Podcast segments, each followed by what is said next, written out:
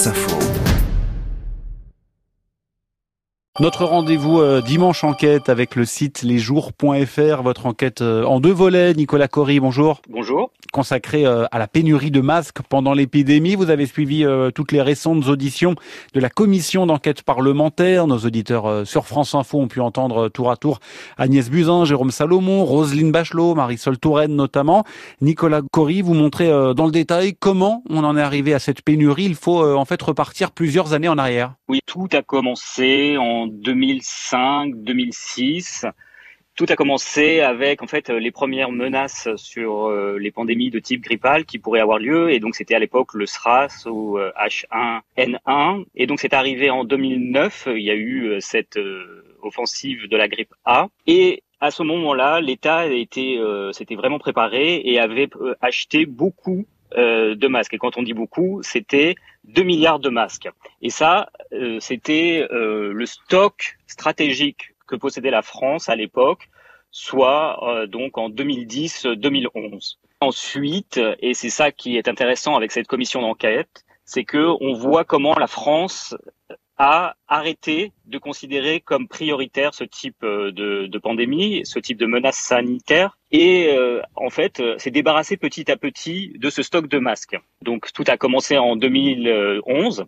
Mais on est arrivé à ce qu'on a connu au début de l'année 2020, c'est-à-dire une pénurie totale de masques alors que la pandémie et la vraie menace sanitaire arrivaient. C'est un vrai changement de doctrine qui a eu lieu, Nicolas Cory? Ce qui s'est passé par rapport au, à la doctrine euh, qui était en cours euh, dans les années 2000, c'est que on a arrêté de considérer que les masques, en fait, euh, avaient une, réelle utilité. En 2013, il y a eu une, vraiment une nouvelle doctrine qui disait que l'État n'avait plus à posséder les masques FFP2. Donc ces masques ont été réservés aux soignants et on a considéré que c'était les hôpitaux qui devaient acheter et stocker ces masques. Donc l'État a arrêté de s'intéresser à ces masques-là, arrêté de les stocker. Et comme il se trouve que les masques FFP2, au bout d'un certain temps, euh, ont une durée de, de, validité, donc qui est à peu près de 5 ans, eh bien les, les stocks ont été détruits et euh, l'État s'est retrouvé sans masque FFP2.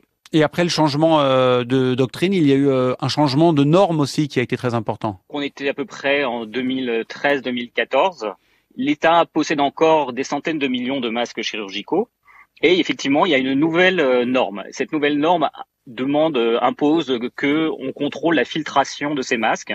Et donc, on fait faire un test, un audit qui va euh, donc concerner des échantillons de, de ces masques chirurgicaux. Ces tests vont être faits au cours des années 2016 à 2017. Et on va se rendre compte que ces masques ne sont pas en bon état. Et à partir de là, la décision qui va être prise, et ça, là, on se retrouve en 2018, et c'est Agnès Buzyn, qui est à ce moment-là ministre de la Santé. Et Agnès Buzyn, avec le directeur général de la Santé, donc Jérôme Salomon, va décider de détruire les 700 millions de masques euh, chirurgicaux qui sont dans les stocks et on va considérer qu'il n'y a qu'une centaine de millions de, masques qui sont encore valides. Et ça, c'est au cœur du deuxième volet euh, de votre enquête, euh, Nicolas Cory, pénurie de masques. Agnès Buzyn s'en lave les mains puisqu'elle affirme devant la commission d'enquête, Agnès Buzyn, eh bien qu'elle ignorait le non-remplacement du stock fin 2018. Voilà. Donc on a un témoignage qui est celui de Jérôme Salomon qui dit euh, moi, j'ai pris la décision de détruire toutes les, les, masques qui étaient considérés comme non valides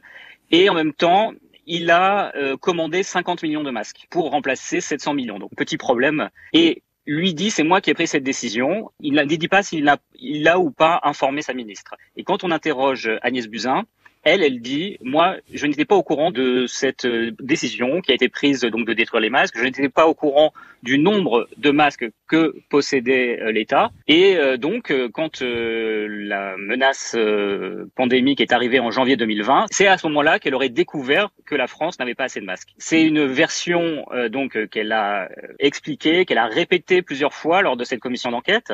Donc il faut savoir qu'elle est sous serment. Si elle ment, elle prend vraiment un risque important d'être poursuivie ensuite. Mais c'est une version qui a été vraiment questionnée par la plupart des autres ministres de la Santé. Donc qui ont été interrogés aussi, autour, au, cours de cette commission d'enquête, à savoir Marisol Touraine, qui était ministre de la Santé avant, ou Xavier Bertrand.